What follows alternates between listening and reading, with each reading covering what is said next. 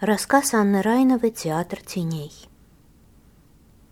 Чтобы сделаться поэтом, нужно быть влюбленным или несчастным. Байрон. Ходко пожирая километры, машина неслась над раскаленной загородной трассой. Белый глаз солнца слепо таращился с высокого небесного лба. По сторонам длилась иссушенная ветрами рыжая пустошь, изредка перемежавшаяся оазисами аккуратных, точно игрушечных поселков. Мелькали дорожные знаки, стрелки поворотов, а рекламные щиты. Дорога исходила дрожащим маревом. За окном было жарко, зато в кабине царила прохлада. И даже шел дождь. То проливаясь мелкой унылой капелью, то перерастая в ливень, сквозь который слышались голоса невидимых птиц и недовольные покашливания грома. Провалявшийся в бардачке больше года диск «Звуки дождя» пригодился. Сергей сказал, что под него хорошо расслабляться и думать. Вот только расслабиться никак не получалось. В голове теснились воспоминания.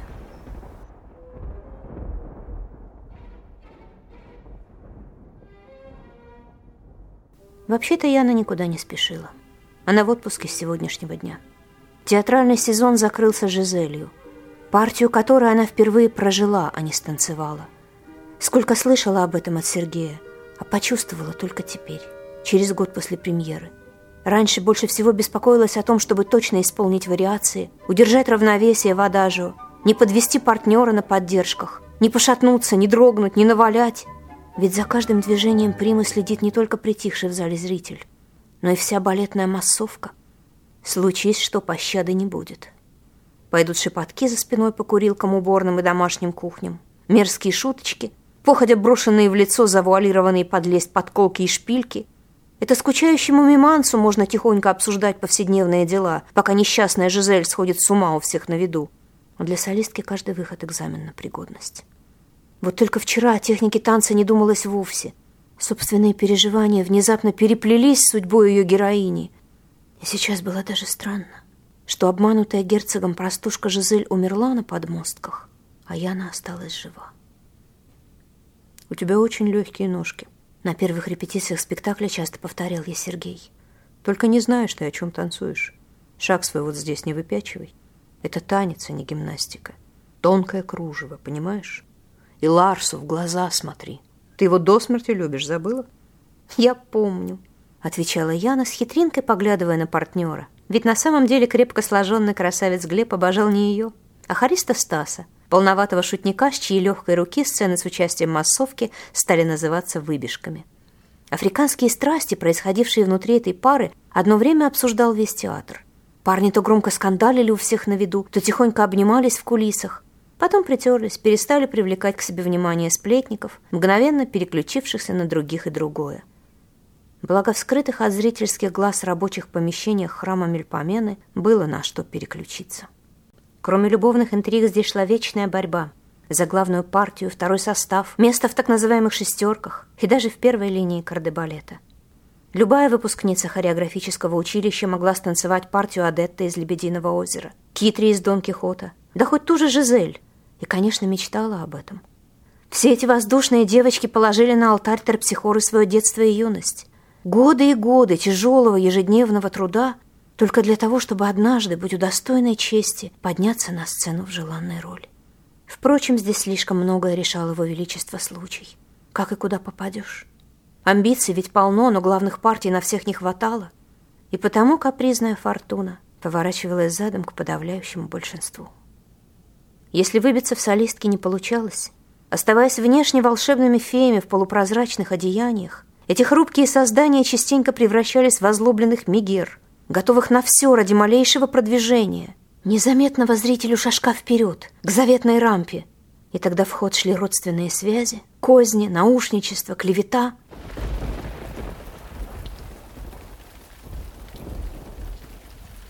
Я не повезло. Сергей увидел ее на выпускном концерте училища и пригласил работать в театр, где сразу и взял под крыло. Устроил в отдельную гримерку, помог недорого снять квартиру, заставил получить водительские права и три года терпеливо лепил из нее приму. Поначалу он часто приглашал разгоряченную после репетиции Яну в свой кабинет. коморку метр на метр, где с трудом умещались два кожаных кресла, журнальный столик с засохшими узорами пролитого кофе и бронзовой пепельницей башмаком полной ржавых окурков. Усаживал ее напротив, разливал из термоса по картонным стаканчикам бодрящий напиток, закуривал и рассказывал. О том, как в детстве ходил по грибы, как его едва не отчислили из Академии искусств за прогулы, о мучительной смерти отца от рака, о всяком и разном, но все больше о себе.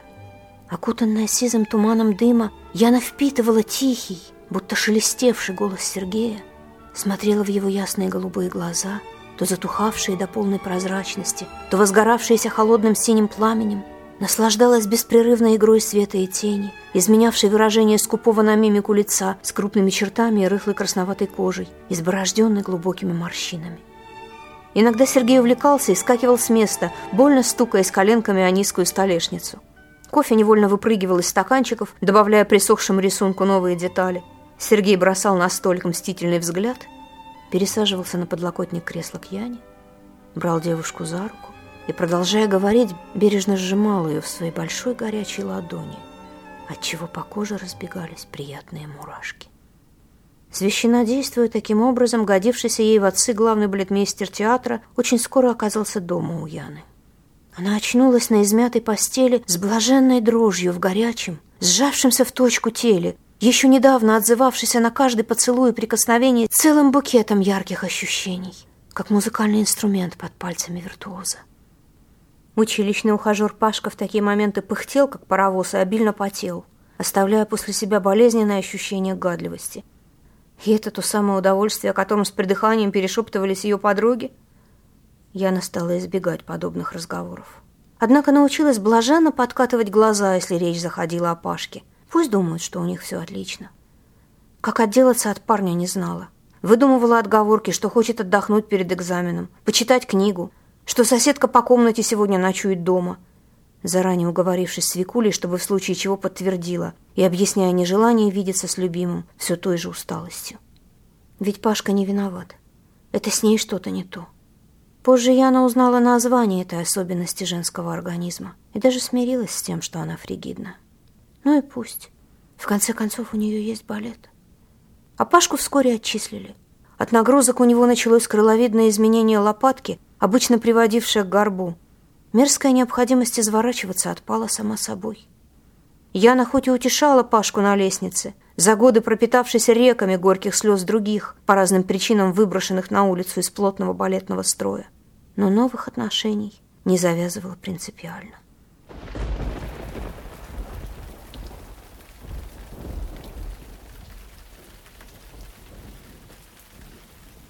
Сергей выпустил ее из объятий, поднялся и закурил, выдыхая дым в распахнутое окно.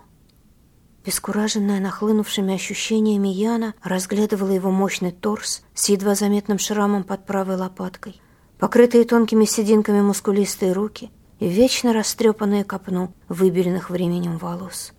Будто почувствовав взгляд, Сергей обернулся и сухо сказал.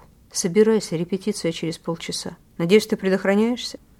Яна набросила на плечи халат и поспешила в ванную, оставив между строк. «Конечно, нет». В этот раз пронесло, а в последующие визиты Сергея она была во всеоружии. Отношения держали в тайне, ведь он недавно развелся с женой. Краем уха Яна слышала, что этому предшествовал грандиозный скандал, но разузнавать подробности не стала. Она была счастлива, чего еще желать. Настораживало только одно. Насытившись ее телом, Сергей всегда отстраненно прощался и уходил в свою общаговскую берлогу. Яна терялась в догадках, но задавать вопросы не решалась. Зато в театре уже судачили, что партию Жизели молоденькая солистка получила через постель с главным. Наверное, это была правда. Только я напахала, как проклятая, оставаясь в зале после репетиций, оттачивая каждую позу, движение, мимолетный взмах руки, только бы оправдать доверие Сергея. Так себя загоняла, что за день до премьеры сорвала спину. На последнем прогоне почувствовала некоторую неловкость, а ночью проснулась от дикой боли будто раскаленный пруд в позвоночник вставили. С трудом дотянулась до мобильника и набрала Сергея. Он примчался вместе с Мишкой Рукастым. Тот был тромбонистом в оркестре, но прозвище получил не зря. Одним движением, перевернув девушку на живот, мануальщик-самоучка начал экзекуцию. Привычная терпеть боль, и она истошно орала. Напоследок мучитель растер ее согревающей мазью, накрыл одеялом и приказал расслабиться. «Завтра будешь летать». На следующее утро, вопреки обыкновению, Сергей пришел на класс. И пока танцовщики у станка дружно работали ногами, не сводил с Яны внимательных глаз. Видно, решал, можно ли рискнуть или сегодня обойтись вторым составом. После первого звонка к ней в уборную явился Мишка. Заморозил спину хлоротилом, как он выразился на всякий пожарный, и пожелал ни пуха, ни пера. Яна с удовольствием послала его к черту. Премьера прошла ровно. Как сказал скупой на похвалы Сергей, нормально сделала все.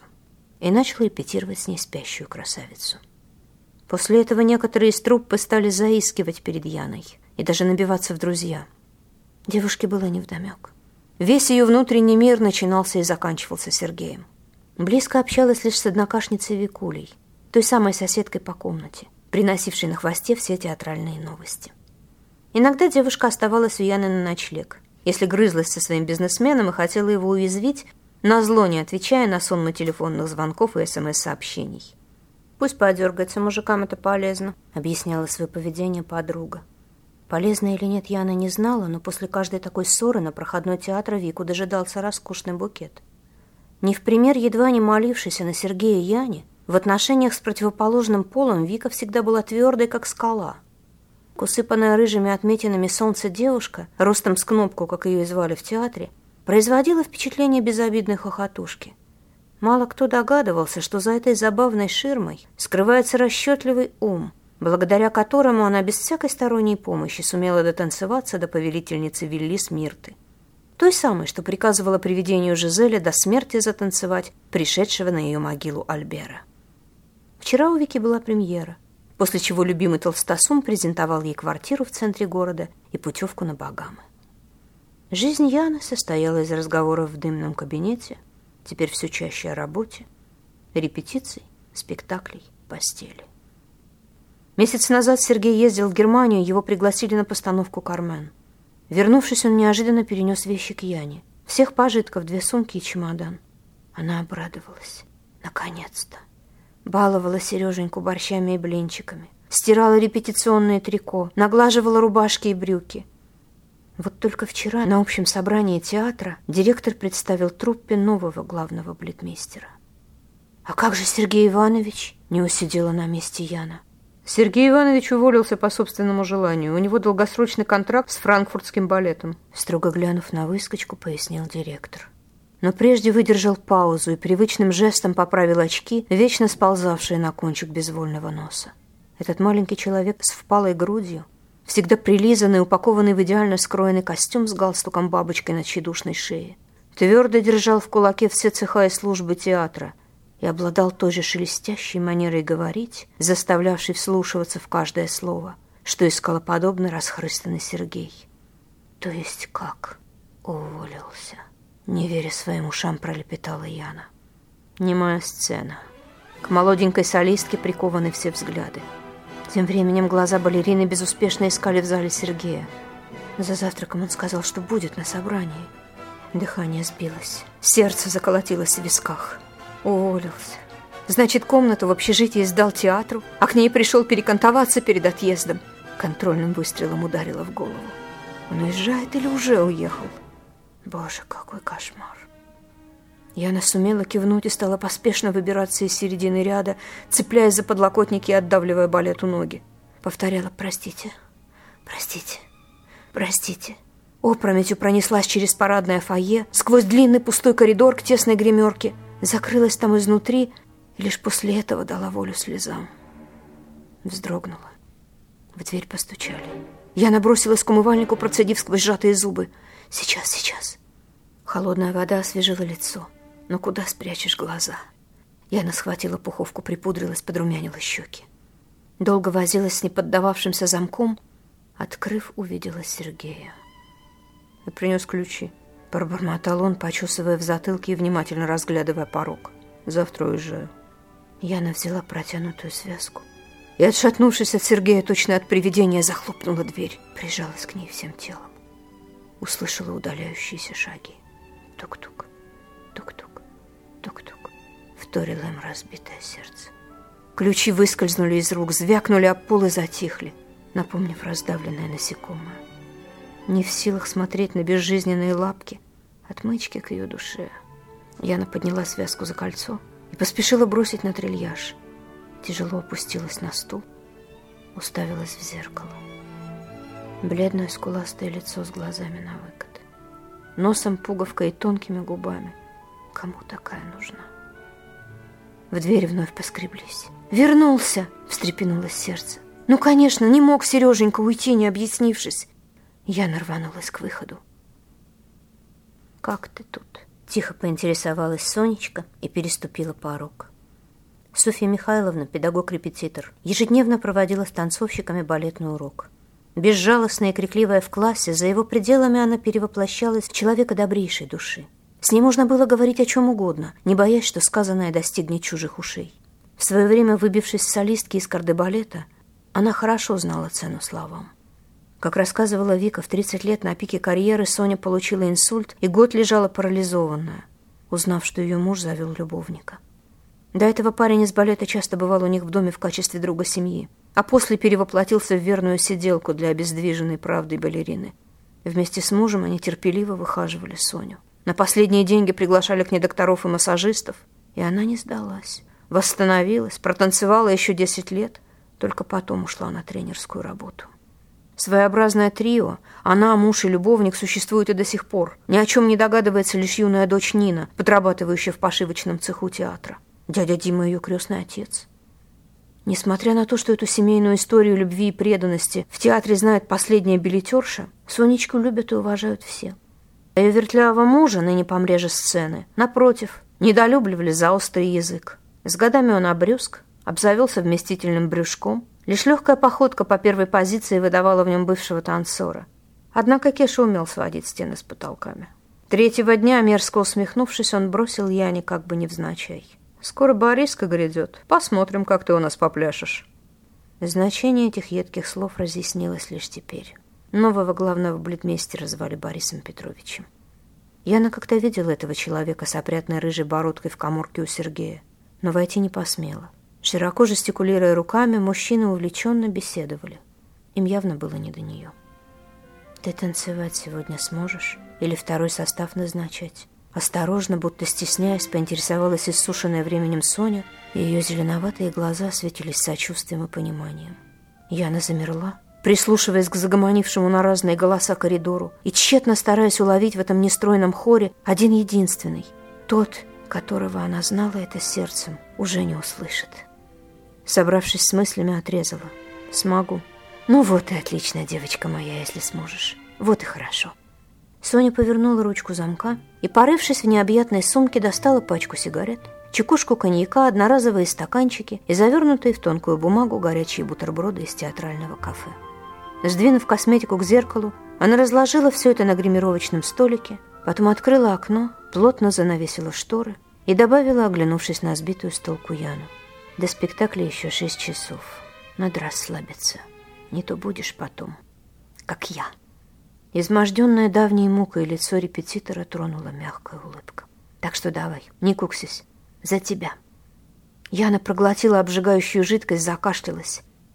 Сонечка подала ей воды, и, усадив на стул, сама села рядом, закурила. «Не предлагаю», — махнула задымившейся сигаретой. «Яд. Тебе еще долгонько ножичками махать. И вот еще что.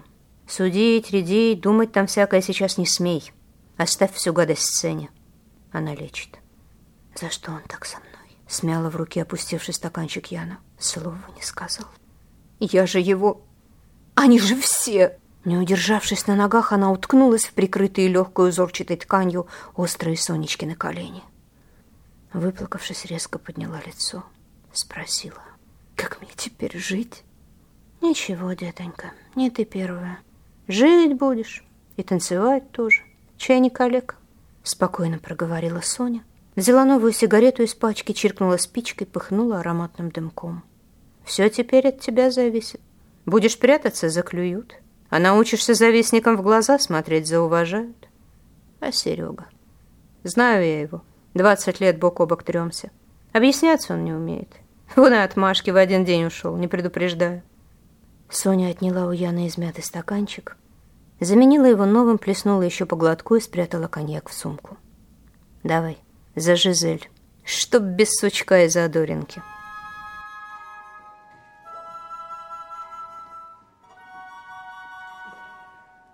Машину внезапно накрыла темная тень. Скрывавшаяся за ворохом переживаний реальность нагло полезла в глаза. Яна разглядела у дороги проржавевший нефтеналивной танкер, над ватерлинией которого ярко белело криво написанное от руки слово «деспиратио». Кому пришло в голову баловаться латынью, забравшись на такую верхотуру? Что это? Памятник? Или фата Моргана? Медленно выплыв из тени корабля, девушка обомлела. Повсюду, сколько хватало глаз, виднелись застрявшие в песке суда, баржи, маневровые катера. Машина сунула нос на встречную полосу и неуверенно вильнула, прежде чем вернуться на верный путь. Серебристый седан, замешкавшись, продолжил движение меж мрачных застылых громадин. Из динамика грянул гром. Яна выключила звук и потерла глаза. Картинка за окном не изменилась. Господи, куда она заехала? Нечто похожее видела по телевизору в фильме про Аральское море. Оно где-то в Узбекистане или Казахстане находится. Я, на хоть и не сильна была в географии, понимала, за одну ночь добраться до Орала на машине уж точно никак не могла. И трасса пустая, как назло. Ни души. Температура за бортом, если верить показаниям термометра, светившегося красным на панели управления, плюс 40 по Цельсию. Сбросив скорость до черепашьей, Яна запустила в мобильном телефоне приложение «Навигатор». Услужливо показав заставку, он предупредил, что ищет спутники, и завис. Ну да, интернета нет, сети тоже. Девушка разглядела, наконец, беспомощно мигавшие значки. Неприятный холодок поднялся по позвоночнику. Щипнул сердце, подкатил горло. Да ну... Отмахнулась от подступавшего ужаса Яна. Дорога как дорога, надо ехать и все. Может, указатель какой сыщется или городок. Она их проехала уйму. Бензина еще километров на 200 хватит, не пешком же и бродить по этой жутковатой пустыне, по этому кладбищу кораблей. Кто виноват, что она всю ночь и полдня мчалась, не разбирая дороги?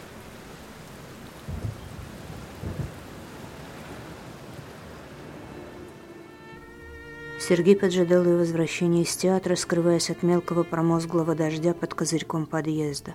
Шагнул навстречу, стоило я не приблизиться. «Ты сегодня отлично танцевала, великолепно просто. Не ожидал, что так можешь, а то предложил бы тебя во Франкфурт в качестве примы». Прежде чем раствориться в луже, обидные слова не ожидал, предложил. Франкфурт ненадолго повисли в сыром воздухе. Яна невольно сделала запрещающий жест рукой из первого акта Жизели.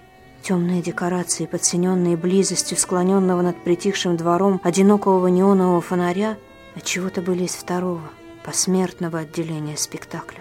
С той только разницей, что волшебное озеро, обычно нарисованное на заднике сцены, проливалось с небес унылой водяной крупой. Услышав голос, которого ждала весь этот дикий сумбурный день, Яна почувствовала сильную усталость и больше ничего. Растерянно переступила с ноги на ногу, сжала и разжала кулачки, не зная, куда девать руки. Кутаясь в стылую от долгого ожидания спортивную ветровку, перед ней стоял чужой человек с кусочком непроницаемого мрака вместо лица, от чего-то нарядившийся Сергеем. Тот льстивыми обертонами не увлекался, а выкручиваться и вовсе не умел. «Тут такое дело», — шмыгнув носом совсем не по-сергеевски, вновь заговорил чужак. Я у тебя свой ежедневник забыл. Там все наметки постановок. Ну, ты знаешь. Что у него с голосом? Раньше он ласкал ухо тихой задумчивой мелодией, а теперь скрипит, что не смазанная телега. Яна нашарила в кармане плаща и протянула застывшему в ожидании пришельцу ключи от квартиры. Помчалась назад к машине. Кажется, он что-то кричал ей вслед. Или то был ветер, бросивший в лицо пригоршню пахнущей озоном воды и едва не сбивший ее с ног. Закрывшись в домике на колесах, девушка вынеслась со двора. Стоило представить, как этот другой Сергей в поисках злополучного блокнота будет обшаривать полки и тумбочки, бормоча оправдания, оставляя на ней темные мазки взглядов до тех самых пор, пока не выморает Яну на совсем из своей новой жизни. Хватит об этом. Сейчас надо выбираться из Аральской пустыни. Яна устремилась вперед по отделенной непрерывной белой линией, блестевшей серебром полосе дороги. Трасса оставалась голой. Будто игравший с песком ветер сдул все указатели и знаки, прежде мозолившие глаза. Яна уже подумывала вернуться. Но страх не найти в другой стороне прежних ярких картинок неудержимо гнал ее вперед.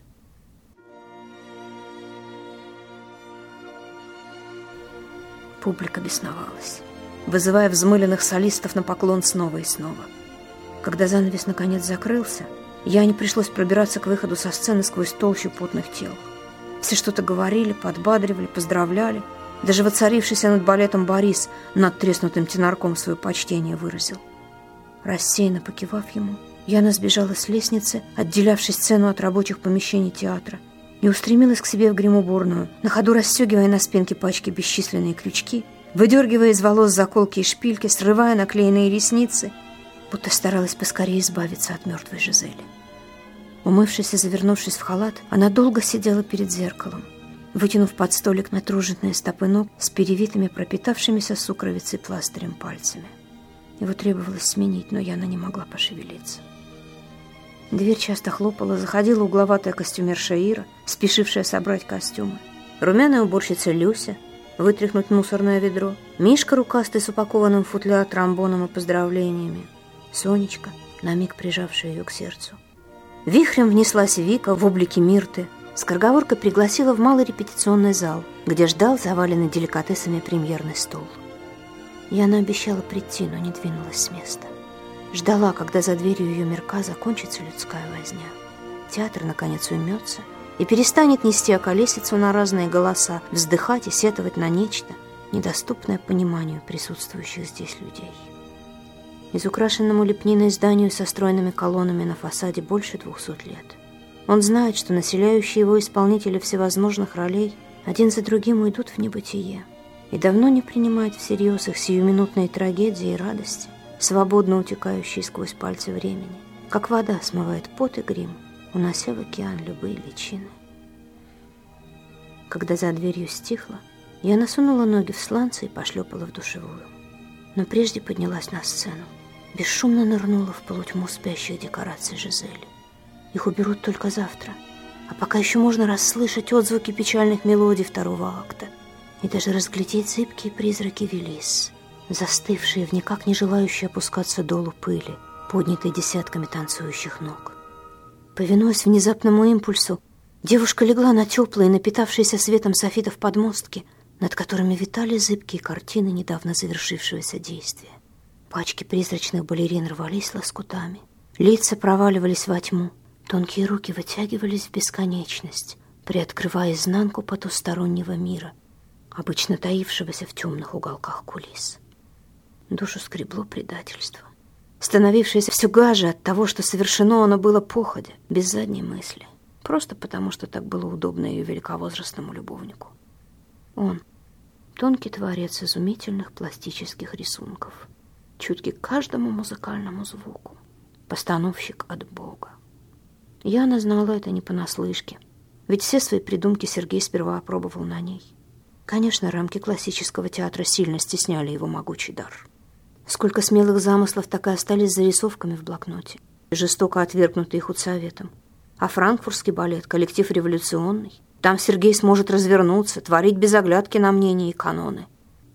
Но почему же он оказался равнодушным к самому близкому, готовому ради него на все человеку? Сцена отмалчивалась, оставляя безответным витавший в воздухе вопрос —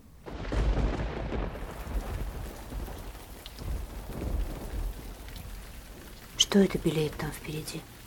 Солнце все еще ярилось в зените. Опустив козырек, Яна разглядела на дороге призывно размахивающую руками девушку в белом платье. Нет, это не платье, а длинная шопеновская пачка повелительницы Велис Мирты. Я сошла с ума, вихрем пронеслось в голове. Приблизившись, Яна узнала в девушке Вику. Остановилась и опустила окно, успев язвительно подумать. Не удивлюсь, если и Глеб отыщется где-то рядом, а кардебалет притаился за кораблями и ждет, когда оркестр начнет играть увертюру. Виктория просунулась в кабину вместе с полуденным жаром. Дыхание пресеклось. Под ярким сценическим гримом Яна разглядела на левом глазу подруги бельмо, придававшее ее лицу странную озлобленность. «Что это у тебя?» — выдохнула Яна. «Ерунда, пустяки, понимаешь?» — хихикнула Вика и повернулась к ней здоровой правой стороной.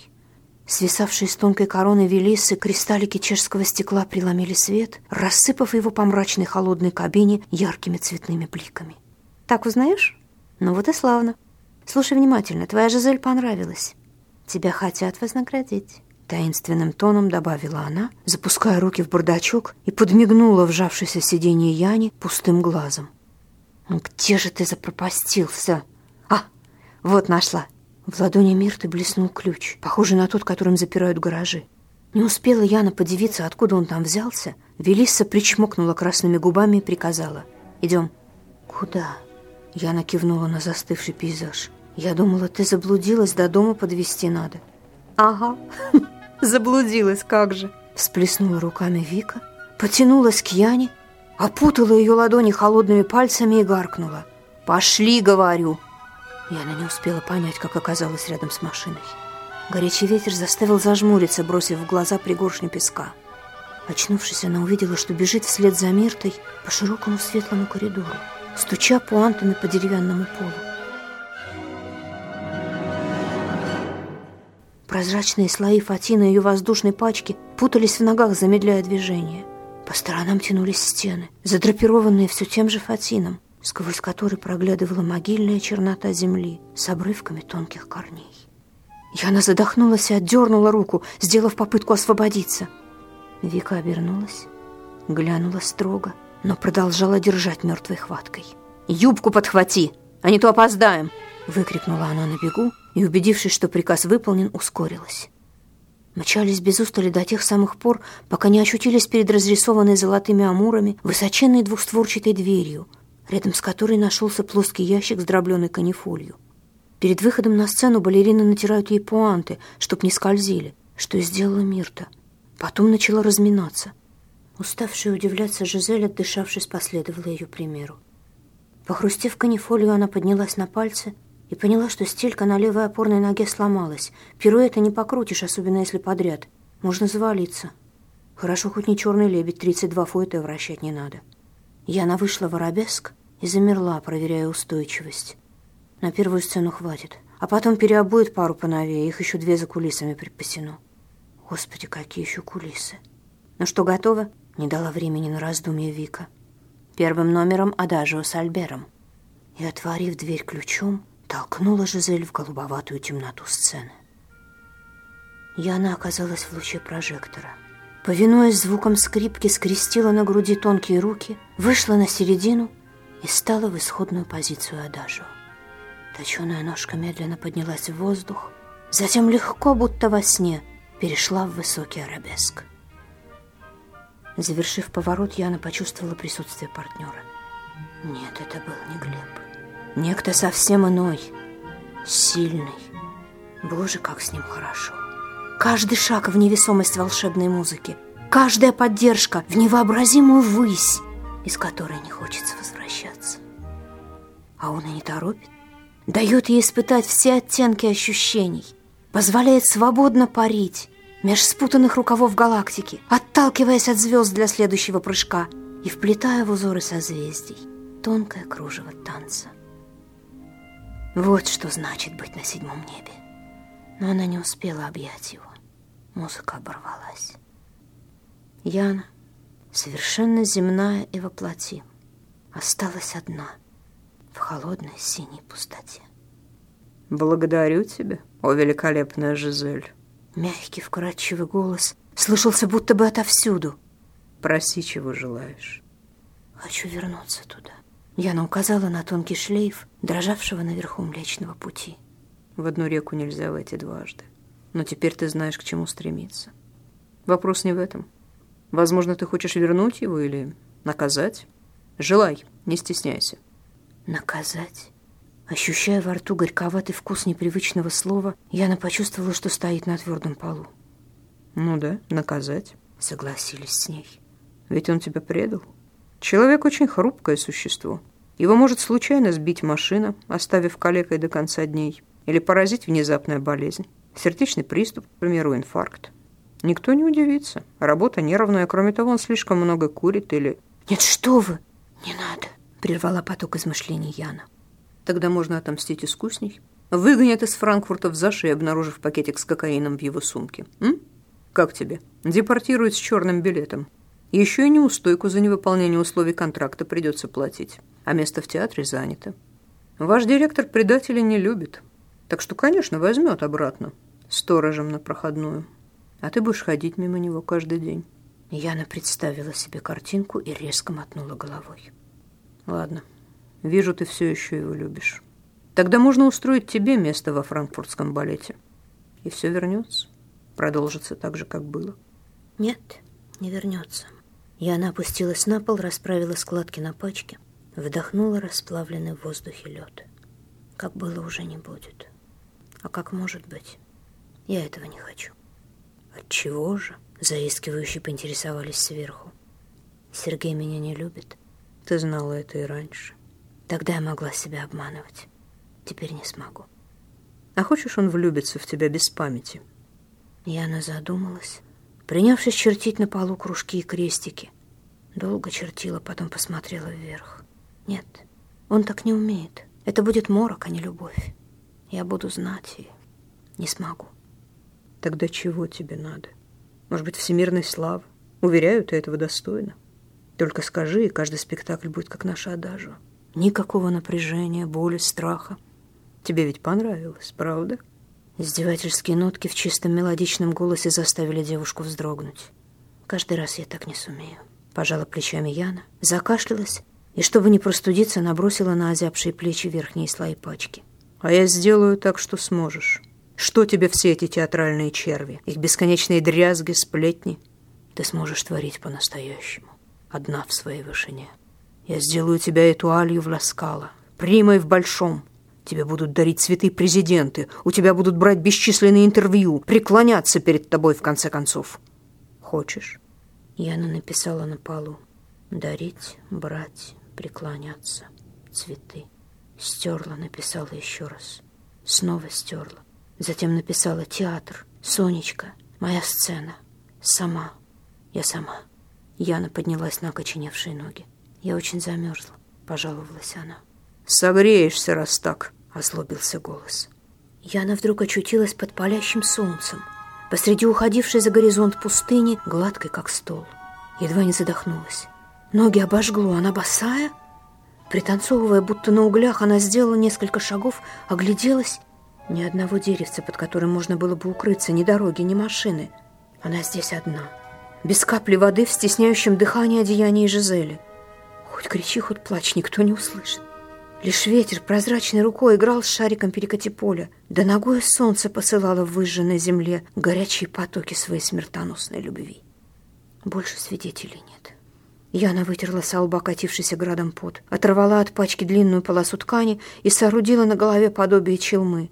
Еще одной полоской перевязала нос и рот. Дышать стало легче. Теперь ноги.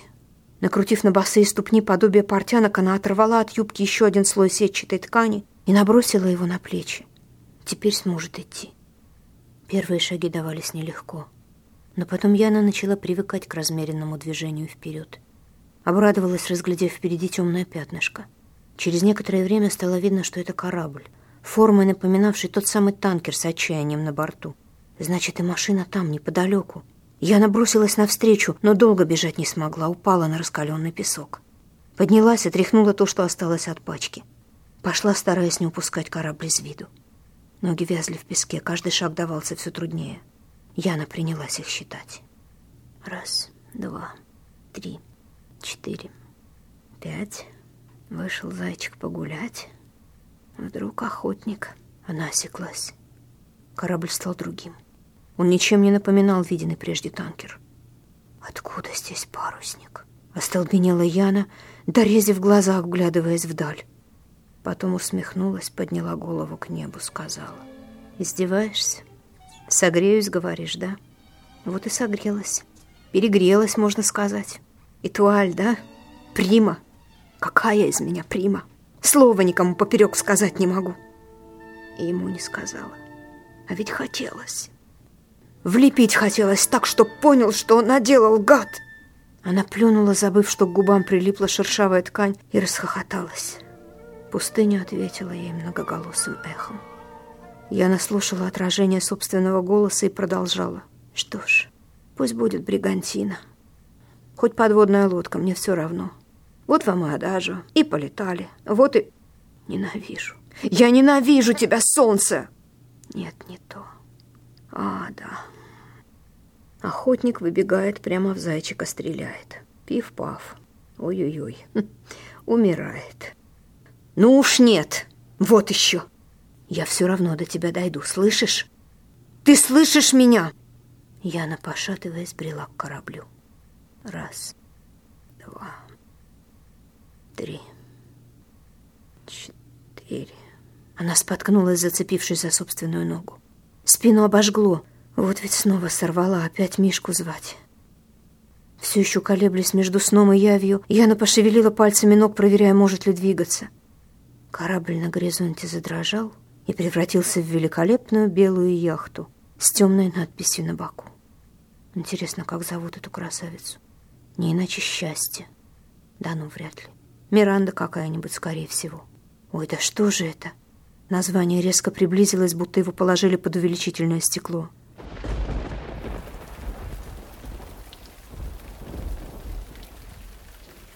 Я насела на постель, тяжело дыша, стянула с себя налипшую простыню. Очертания комнаты еще терялись в сумерках, но за окном занималась заря. Рядом, уткнувшись носом в подушку, спал Сергей. Яна прижалась к нему, вслушиваясь в размеренное дыхание. Осторожно тронула губами плечо. Затем потянулась, распрямляя занывшую спину. Так вот откуда кошмар. Машины у нее не было сроду, только водительские права, без обязанностей. Кофе бы сейчас и были утоляющие. Нет, сначала в душ. Она еще раз взглянула на Сергея. Он здесь, рядом. Ничего плохого не было. Приснится же такое. Яна набросила на голое тело тонкий атласный халатик с яркими маками по подолу. Подарок из Франкфурта. И уже подходила к двери, но заставшая врасплох мысль вынудила ее вернуться и схватиться за телефон.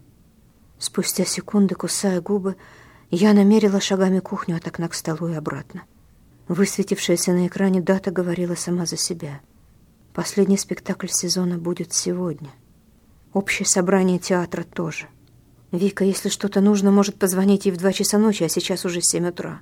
Пусть принимает ее за сумасшедшую. Я видела Бориса в театре, и слова Сониного мужа ей тоже не приснились.